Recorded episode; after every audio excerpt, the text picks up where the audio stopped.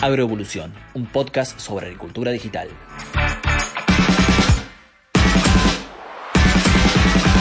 Hola, bienvenidos, ¿cómo andan? Bueno, espero que muy bien y más aún si le han dado play a este episodio que va a estar excelente.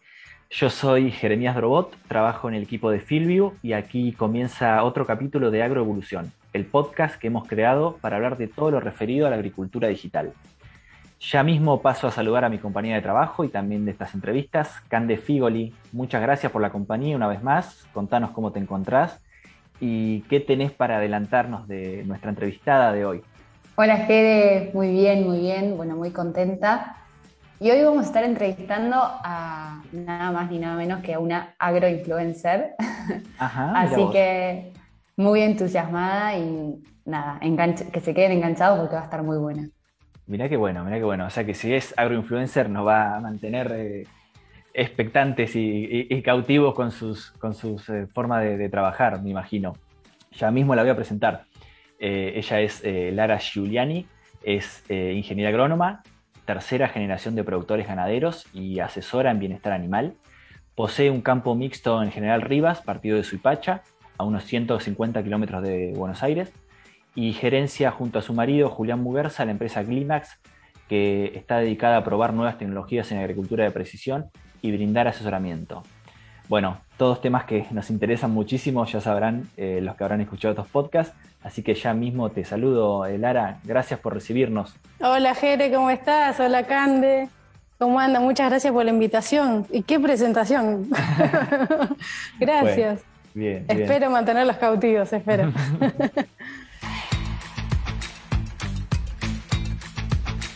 Bueno, Lara, eh, haciendo honor al eslogan de este podcast que es eh, sobre agricultura digital y, en, tu caso te voy a preguntar más sobre ganadería digital, pero me interesa esto último de, lo digital, de la digitalización.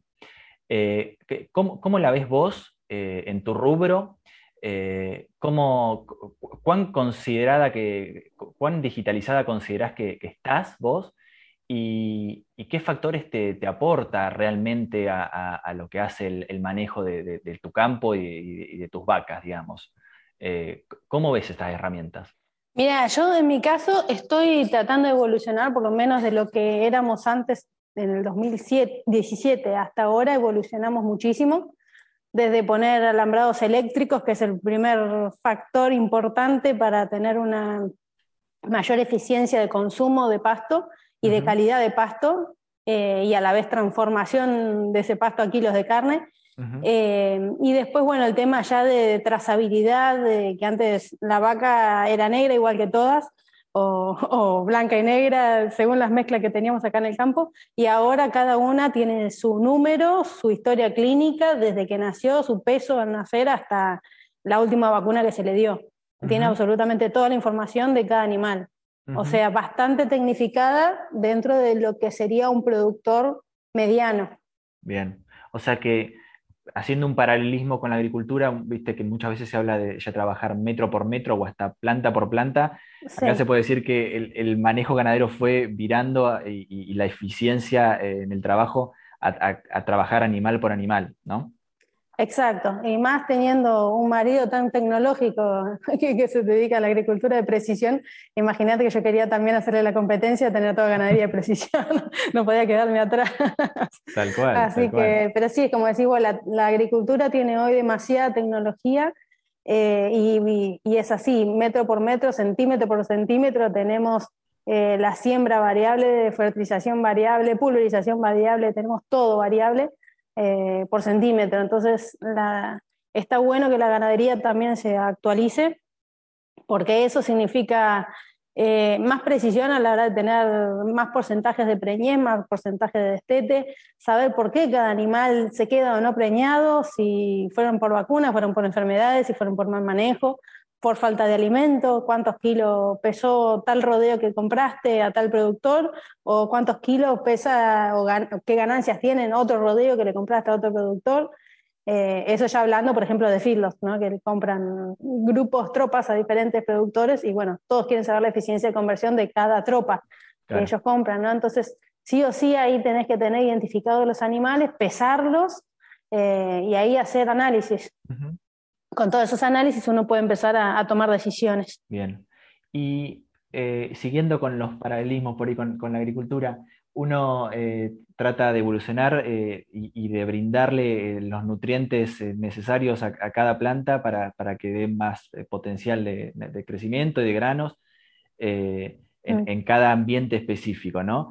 Con la ganadería, las tecnologías, ¿hacia qué están enfocadas? Porque estamos hablando ¿no? de animales y, imagino que muchas veces el bienestar animal debe tener que ver eh, mm. que, digamos, que salen tecnologías para que haya mejor bienestar animal, para que los animales, no sé, los encierres menos o, se estresen menos. Eh, contanos si querés con casos concretos cosas que te ayudan en este sentido. Y con respecto a bienestar animal, eh, nosotros empezamos primero muy básico con el tema manejo, ya sin gritos, sin golpes, sin picanas, sin perros, que eso eh, a veces no mucho lo saben y piensan que aplicando tecnologías muy caras lo van a lograr y a veces simplemente es manejo. Luego sí, el ah, después del manejo, cuando ya tenés todo eso eh, armado, que decir, bueno, ya no se le pegan más a los animales, no se los apura, ya todos tienen las condiciones eh, de sombra, agua fresca en cada lote, está todo bien armado, bueno, pasemos a lo que es tecnología. Yo en mi caso hice una inversión grande, durante cinco años fui comprando cosas de, un brete galvanizado, eh, que hay, varias marcas en el mercado, pero bueno, hay una de las que compré, eh, tiene todo curvas y contracurvas y con paneles ciegos para que el animal vaya avanzando, no se asuste para, mientras mira hacia adelante para ver lo que es lo que pasa, porque obviamente el animal mira hacia adelante a ver qué es lo que va a pasar, eh, y cuando ve que se le está vacunando al de adelante o que pega un grito y qué sé yo, ya el de atrás no quiere avanzar, lógico, ¿no? Pero bueno, esos paneles tienen todo un estudio, todo de investigación y desarrollo, que todo eso es tecnología, eh, que el animal al ir por las curvas y contracurvas es como que siempre siente que vuelve al lote. Eh, como que no avanza directo hacia, hacia el lugar de donde le están vacunando, por ejemplo. Entonces, bueno, toda esa tecnología es muy buena porque la verdad que hace que el animal avance solo prácticamente. Después el tema de banderas no es una tecnología, pero es un tema de manejo que alguien obviamente lo estudió y, y, eso hace que el animal también avance muy rápido, que ya el último de atrás vea la bandera que vos pones bien arriba, avance solo. Eh, después tenés adelante de todo, yo compré las, las puertas separadoras, compré la casilla de donde también es de la casilla de pesaje, pero la casilla tiene un montón de puertitas donde vos podés manipular al animal sin que éste se caiga, se te patee, se corra, se caiga. Entonces vos tenés desde la prieta vacío, que el animal lo sostiene bien, el animal se tranquiliza, que está comprobado por Temple Grandin, que es una mujer zootecnista. Eh, que bueno, es muy reconocida, tiene una película eh, que la pueden ver, es muy buena. Ella es autista y, los autistas lo que ellos sienten que cuando vos los abrazás fuerte, ellos se sienten tranquilos. Y en el animal pasa lo mismo. Cuando una vaca está nerviosa porque sabe que algo le va a pasar, vos la apretas con ese aprieta vacío y el animal se tranquiliza. No es porque vos lo inmovilizás y no tiene otra forma de, moverse, decir, bueno, ya está, no. Eh, hace que siente esa, esa tranquilidad y eso también es alguien que lo estudió de cómo hacerlo. Y, es una tecnología que te ayuda muchísimo porque vos decís, bueno, o podés vacunar, o mirar los dientes, poner la caravana o hacer lo que vos necesites con ese animal y lo haces rápido sin lastimarlo y después lo abrís y pasa. Y vos las puertitas, un millón de puertitas tiene esa casilla que, manejamos y vos podés vacunarlo desde un montón de lugares donde vos te queda cómodo, hacer el raspaje por debajo, vacunarlos por arriba, o la mentonera que eso hace que la cabeza de la vaca quede quieta, eh, y vos le podés ver los, dientes, eh, o, pasarle por venas por abajo de, la cabeza, tiene una vena eh, o no me acuerdo bien cuál era de las venas que por ahí viene el veterinario y le pone, que a veces algo urgente que se necesita poner eh, por la vena y bueno, se lo ponen tranquilo para que obviamente no se mueva, no, no hacerle mal. Eh, hay un montón de cosas que, que esos bretes, casillas y, demás te, te, ayudan a la hora del bienestar animal, ¿no? Y, también en definitiva del bienestar humano, porque ese animal no te topa, no te golpea, no te bostea, no, eh, no te clavas vos la jeringa cuando te querés vacunarla a ella. Así que bueno, esas son cosas eh, que fui invirtiendo, eh, que, que para mí hoy hacer un tacto significa eh, cuatro horas de pasar todos los animales que tengo y, el, y antes de tener todo esto yo tardaba un día y medio. Eh, con el riesgo de que cuando las seguía dejando encerradas me pasaba que al otro día estaban todas mezcladas. Eh, ¿Por qué? Porque abrían las, las, tranqueras y demás, se mezclaban todas. Para mí fue un problema antes. Ahora tengo corrales por todos lados, estas puertas separadoras que decís, bueno, alguien también las inventó, las ideó y decís, bueno, esta salió vacía, va a este corral, corre la puertita, va por un lado, esta salió preñada, va para el otro, esta vamos a venderla porque tuvo problema alguna vez de no sé qué y la corre va a otro corral. Eh, eso para mí hoy es una de las mejores cosas que tengo, junto con la balanza y la caravana electrónica, que hoy también con el bastón, yo, el bastón eh, es de Gallagher, que yo poner el, mido con la caravana electrónica, las leo, y eso automáticamente me lleva todo su historial eh, del animal, que lo tengo hoy todo en la nube, que también yo eso después lo puedo ver desde mi celular si estoy en cualquier parte del país, que poner, alguien está trabajando en mi campo. Lo, pasan los animales, leen las caravanas electrónicas, se sube toda la información, el peso de ese animal, que se le aplicaron X cantidad de vacunas, cuáles, eh, alguna nota que vos le quieras agregar y demás, eso se sube a la nube y yo lo veo desde cualquier lado. Eh, y eso es información muy importante que después a la hora que decís, bueno, tengo que tomar decisiones, que yo estoy, por ejemplo, en otro lado, ¿no? Eh, siempre estoy acá en el campo, pero bueno, siempre tengo la ilusión de estar en la playa mirando, ah, mira cómo vacunan en casa, un día lo voy a hacer. Y, tengo que tomar decisiones desde la playa, poner. Es como el home office. Uno, tiene, uno siente que tiene libertad de trabajar en cualquier lado y termina trabajando siempre en su casa. Es, así, tal cual, llena de bosta, un desastre, pero bueno, nada, tengo la ilusión algún día de estar en Miami, en la playa, mirando cómo otro trabaja y tomando decisiones y, ah, mira, el peso de este último rodeo que pasaron 100 animales, los últimos 20 me dieron con bajo peso eh, o que fueron retrocediendo, no aumentaron un kilo por día como tenían que aumentar y aumentaron 500 gramos por día. Mira, estos 5 descartar lo que se viene en la próxima feria. Listo, eso te ayuda a tomar decisiones en el instante. Eh, ¿Por qué? Porque vos lo pesás, como te decía, tengo la historia clínica de cada uno y yo veo cómo va creciendo cada uno. Si todos comen iguales, todos más o menos nacieron en la misma fecha. Hay que contemplar, lógico, los animales que nacieron en cabeza, cuerpo y cola, ¿no? Que son para traducir a los que no entienden, son los animales que nacieron primero, los animales que nacieron en, el segundo mes y los que nacieron en el último mes, en el tercero, ¿no? Esos animales, los últimos que nacieron suelen ser con menos fertilidad, tardan más en, quedar preñados, son los últimos que van a comer porque los primeros son más líderes, porque son más grandotes.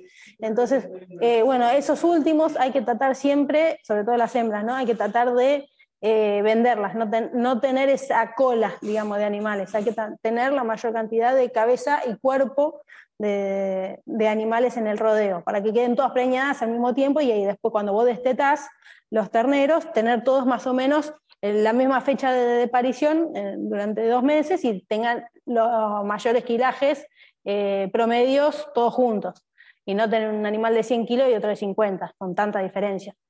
Eh, en, esa época de estetes eran 160 kilos y por ahí tenés otro de, 80, 90 kilos, bueno, nació hace poco. bueno, esa, esa, toda esta tecnología que yo hoy tengo me hace ver detalles importantísimos a la hora de tomar decisiones la balanza, eh, las caravanas electrónicas, que, que, yo tenía un problema grave que también te lo, te lo voy a contar. tenía un chico que para mí es disléxico, que me leía mal las caravanas. Entonces, cuando íbamos anotando todos los animales, hubo un momento que me decía, pero este número ya pasó. No, no pasó. Eh, la primera vez que pasó, digo, pero si ya me lo dijiste, ya lo anoté. Y así como cinco, seis veces o diez veces en 100 animales es un montón, porque no tenés mala información de los animales. Y bueno, resulta que el chico me leía mal los números. Era un problema que él tenía con la caravana electrónica y el lector de caravanas, ya no me pasa eso. Pasa y el número que lee es ese. Entonces, bueno, eso ya queda grabado y ya quedó y, no hay forma de equivocarse.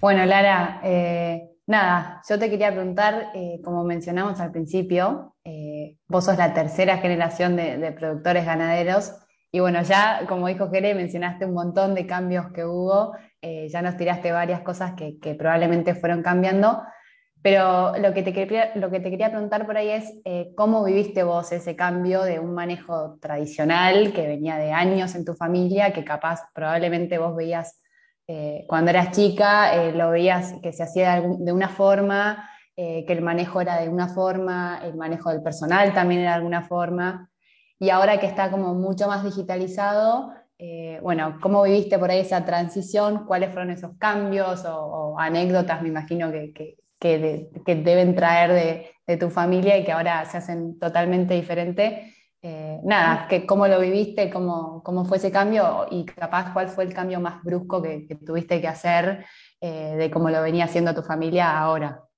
Bueno, fue una pelea constante inicialmente con mi papá. Papi, te mando un beso. Eh, sí, fue muy difícil el cambio. Eh, la típica era, no, así siempre se hizo y siempre funcionó así. Eh, digo, papi, esto ya no va más, hay que cambiar. para eso me dejaste que estudie agronomía, para poder ayudarte con el campo, para poder cambiar, para poder mejorar. Y bueno, al principio era no, porque las pasturas son muy caras, te vas a fundir si pones la alfalfa, por ejemplo. Digo, bueno, pero muy cara, pero ¿cuánto es? ¿Cuánto sale una alfalfa? No, ni idea, pero me dijeron que era cara. Bueno, veamos los números, a ver si, si, tal cual. Siempre em, por ahí tenía malas concepciones de los que otros decían, pero nunca sacaban los números. Claro. Eh, por ahí enfrentar cosas nuevas para la generación anterior, la generación de nuestros padres, o por ahí de tus abuelos, no sé, según la edad que ustedes tengan, yo tengo 40, así que mi papá tiene 70 y pico, eh, era muy difícil cambiar. Eh, entonces, por ejemplo, digo, bueno, mira, vamos a aplicar ahora vacunas contra la diarrea neonatal. No, pero si nunca tuvieron diarrea, no pasa nada. No, sí, papi, pasa. ¿Por qué? Porque antes en verdad no se analizaba y ahora sí, cuando empecé a ver que ocho, nueve terneros tenían diarrea y atrás morían, yo digo, algo está pasando. O sea, cada animal que a mí se, se me moría, yo llamaba automáticamente al veterinario, venía a hacerme la autopsia, quiero saber por qué se murió, hacerle análisis de sangre, achurámelo, abrímelo y quiero ver por qué se murió. Porque otras personas me decían, no, sí, los animales siempre, y sí, cada tanto se muere alguno. Digo, no, no se tiene que morir, como los humanos. Y se murió, y sí, se murió. No, por algo se murió. ¿Entendés? Entonces, cuando empecé a ver todos los problemas de por qué se morían, que había diarrea neonatal, bueno, cambiamos eso. Hicimos vacunación contra todo. Dice, no, la vacuna debe ser carísima. Pero ¿cuánto sale la vacuna? No, papi, sale 600 pesos y te. O sea, con 1200 pesos ya vacunaste a todo el rodeo de 100 terneros y con eso te ahorraste que se te mueran. Ya con que se te moría uno que por en ese momento valían 10 mil pesos, pero ya te ahorraste un montón de plata, ¿entendés? Ah, no sabía que era tan barata la, vacuna. Bueno, sí, viste. Eh, entonces, así lo fui cambiando, imponiéndolo, ¿no? Más o menos, porque no es que, me dejaba hacer cosas, entonces lo fui imponiendo de, mis, de mi, sueldo, digamos, lo fui eh, invirtiendo.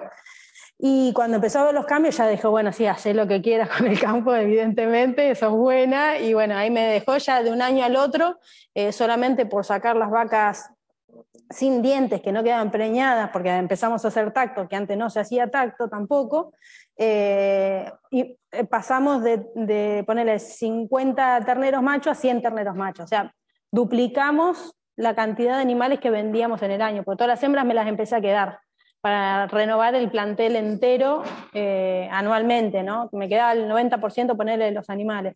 Generalmente, cuando estudias agronomía te dicen, lo ideal es reponer el rodeo en un 20%. Bueno, en este caso las vacas que teníamos, eh, que eran mezcla y cruza con cualquier cosa que habían antes, porque antes no es que ibas todo al angus puro, antes se compraba lo, que había, con cuernos, sin cuernos y todos los colores, teníamos mezclas con Hereford, teníamos mezclas con Holando, todavía tengo alguna pata larga, viste, por ahí, cosa con Holando, eh, pero bueno, las vamos sacando de a poco y las voy reponiendo con el 100%, casi con el 90% de, de, lo que yo voy haciendo, que sé que voy mejorando la raza porque estoy comprando toros de pedigree y toros de puros controlados. Y cada vez eh, los vamos mejorando. Hasta me hice el curso de, de jura, para ser jurado de Angus, soy jurado. Eh, no me pongo a jurar, digamos, lo único que lo hice en verdad es para poder seleccionar los toros que yo quiero comprar para elegir buena eh, genética y, mejorar mi rodeo. Y hoy tenemos un rodeo hermoso que hasta los vecinos nos quieren comprar los, terneros. Así que, y, las vaquilloncitas, digo, no, yo ahora me las quedo todas para mí para ir reponiendo. Y bueno, ya estoy reponiendo, ya sacamos el año pasado, ya sacamos las últimas vacas más viejas y ya tenemos casi todo el rodeo eh, cambiado. Y te digo, ya pasamos de, ese año cuando nosotros llegábamos teníamos entre 100 terneros y terneras, al año siguiente, por sacar solo las vacas improductivas, tuvimos 200.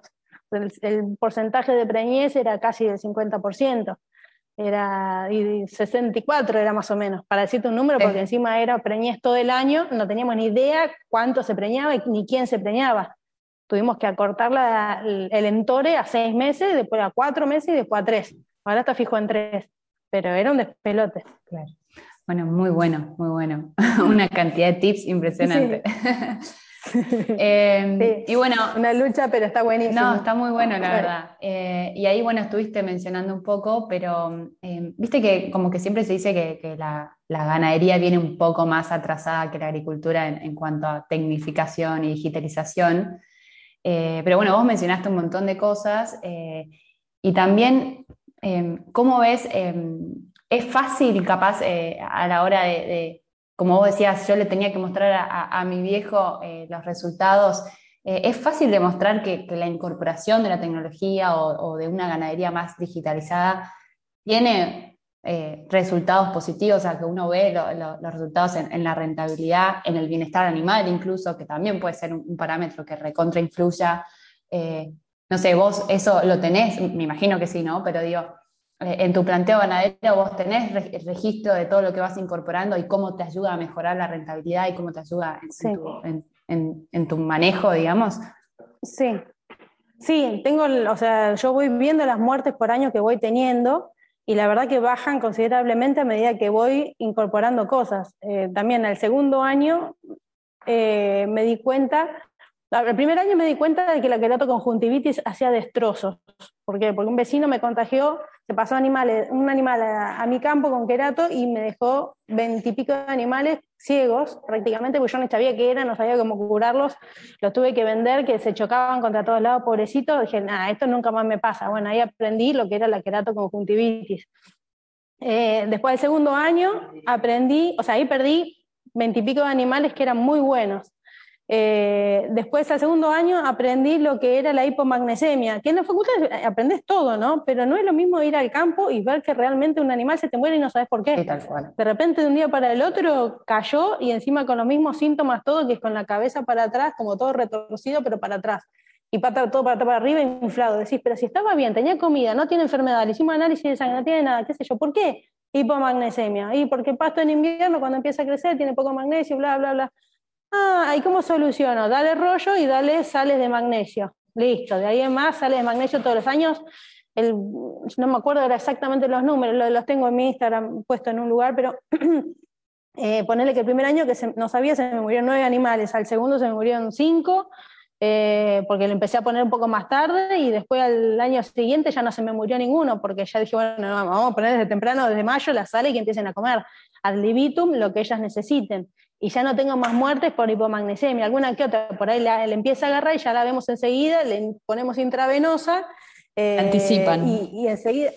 Sí, y anticipamos todo eso, o sea, ya ahora ya estamos cancheros y ya tenemos en la heladerita, que es exclusivamente para productos de ganadería, eh, ya lo tenemos con tiempo, no es que tenemos que salir a comprar, que justo por ahí es horario de siesta y está en la veterinaria cerrada, no, ya tenemos anticipado todo. Y son cosas básicas, eh, cosas básicas de, que que el, que, está en el campo solamente lo sabe. Pero muchas veces hay campos que no investigan los por qué. Y se murió, y se murió, y uno más que se muere, siempre se mueren. Y no es esa la concepción. O sea, eh, nosotros, lo bueno de hecho a tener estudio que mi familia me ha dado el poder ser ingeniera agrónoma y sobre todo en la UBA, que yo le agradezco siempre a la universidad pública, que me ha dado muchísimas herramientas para defenderme en la vida. Eh, es más, le devolvemos siempre que podemos a la UBA también. Em, las herramientas como para poder investigar, estudiar, salir a buscar información, decir, no quedarnos con el que, y si se muere como por ahí mi familia, que no tenían estudio y no sabían los por qué. Yo mando a analizar a cada bicho que se muere, digo, esto no puede quedar así. Eh, claro, ¿Por qué abortó? Viste, por algo abortó la vaca, no es porque sí, o sea, una te puede pasar cada tanto, bueno, eh, pero algo tiene, si ya dos, tres, cuatro, cinco te abordan, algo pasa. Bueno, hoy por ahí tengo una por año que me aborta. Después hicimos este año, que era la obligación de la brucelosis, hicimos contra todo y, me salieron algunas con brucelosis, eran pocas, gracias a Dios, y dijimos, mira, en vez de hacer las, obligatorias que son para 100 animales, por la cantidad de rodeo que tengo, vamos a hacerlas todas.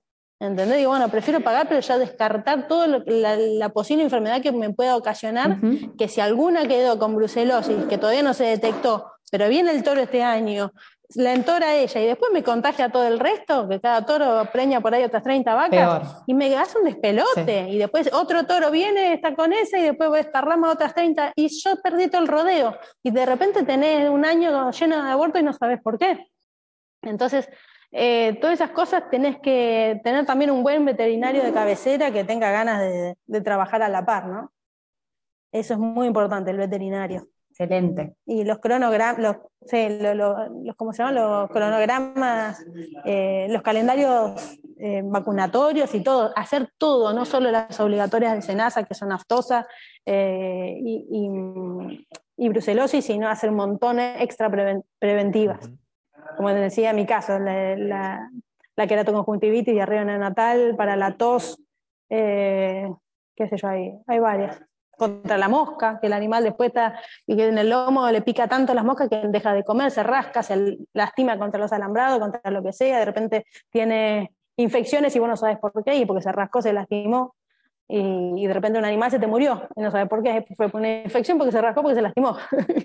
y tenés todo, todos los procesos eh, que hay que analizar ¿no? previamente. Bueno, al final no, no es que se puede tanto laburar desde, desde vía remota, ¿no? hay algunas cosas que, no, no se puede, por eso estoy acá. se, dilucidan ahí recorriendo y viendo. Eh, qué, lindo, qué bueno. Sí. Eh, sí, el campo se hace estando. Como siempre, viste la famosa frase, el ojo del amo engorda el ganado, es así hay que estar. Lara, eh, está interesantísimo todo. Nos quedaríamos hablando eh, media hora más, pero ya tenemos que ir redondeando. Y, te quiero hacer alguna última, eh, no sé, a, modo de, historias o anécdotas. ustedes trabajan con tu marido en un, campo mixto, como se dice, para aquellos que no saben, es cuando se hace tanto agricultura como ganadería en una misma superficie. Eh, él se encarga, como bien dijimos al principio, de la agricultura y, vos de la ganadería. Eh, ambos muy, muy tecnificados y de precisión, se puede decir, usando las mejores herramientas que, tenemos hoy en el país. Eh, ¿cómo, es esa relación? ¿Existen rispideces en, algo? ¿Tiran todos para el mismo lado? Imagino que, a la larga sí.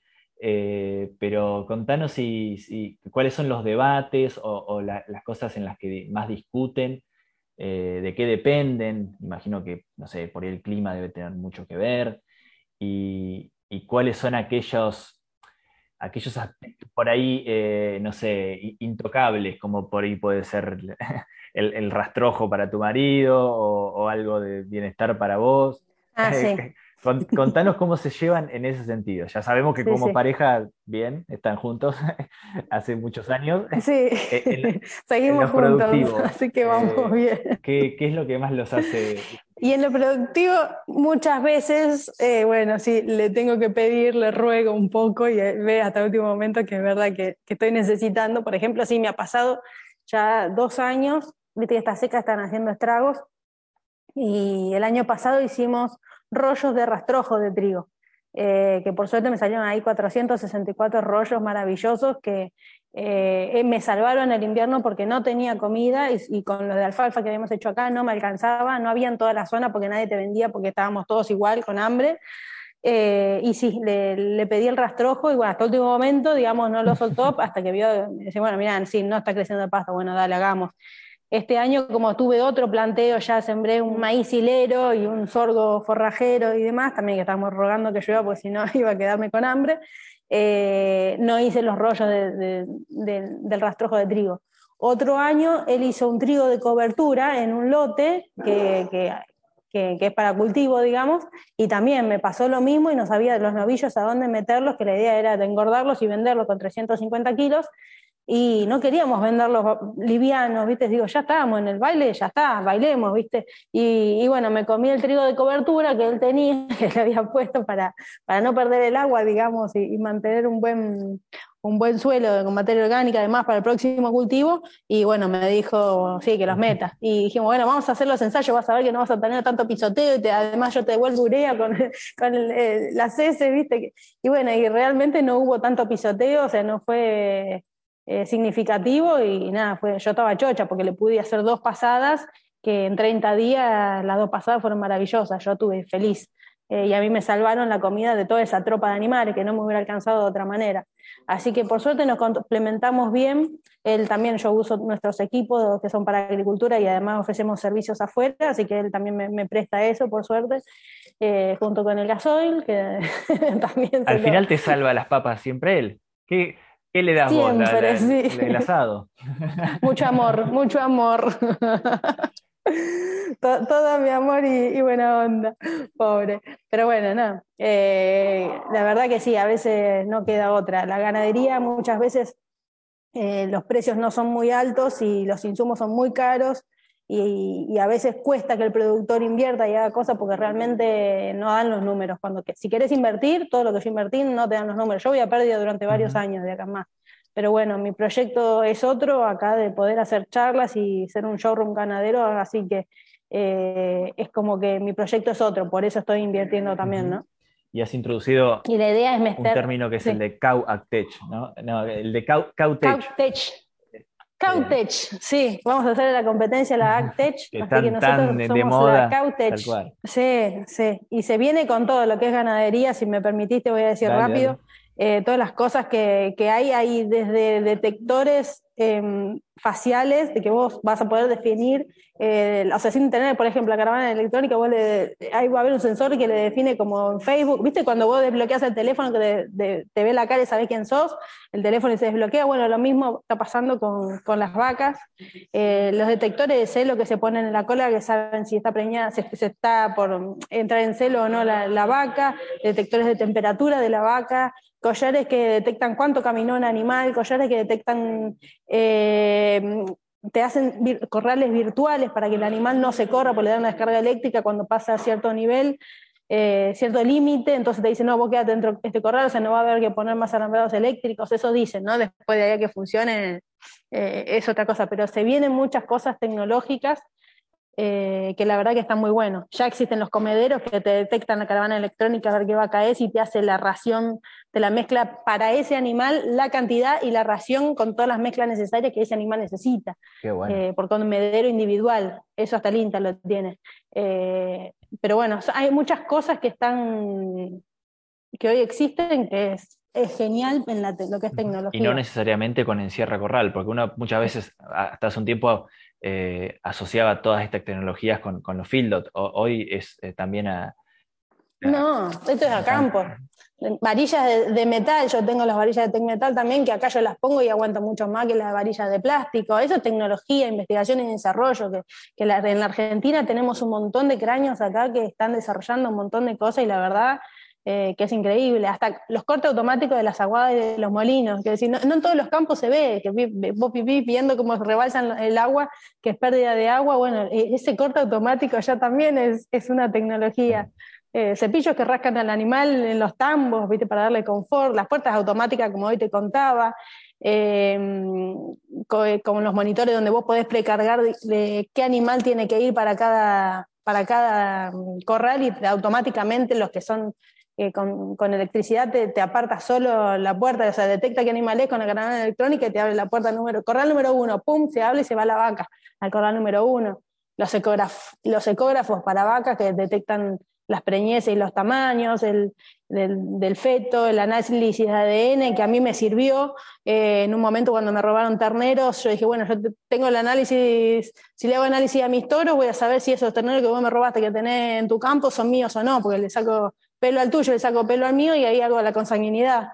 Hasta eso, el ADN en animales, que no sé si ustedes sabían que también existían, se puede averiguar eso, o saber de quién, hijo de quién es, si vos lo hiciste con un gran campeón y se te mezcló de rodeo, bueno, le podés sacar el pelo y ver hijo de quién es.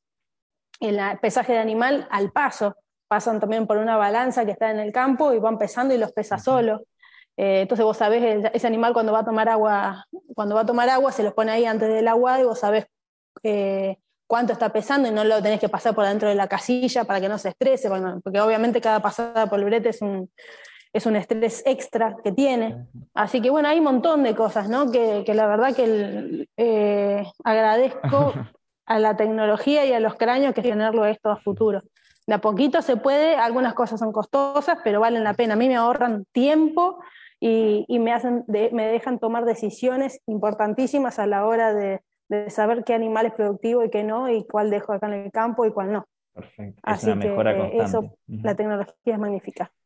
Sí. Espectacular, Lara, la verdad. Eh, se nota que sos muy apasionada en la materia, así que eh, sabemos que te está yendo bien, pero te va a ir aún mejor en el futuro, así que todos los éxitos para vos, tu marido. Eh, y bueno, ya nos estaremos viendo en otra oportunidad, seguramente. Gracias por, por esta charla. Dale, cuando quieran. Muchísimas gracias a ustedes. Un abrazo enorme. Saludos a todos los oyentes.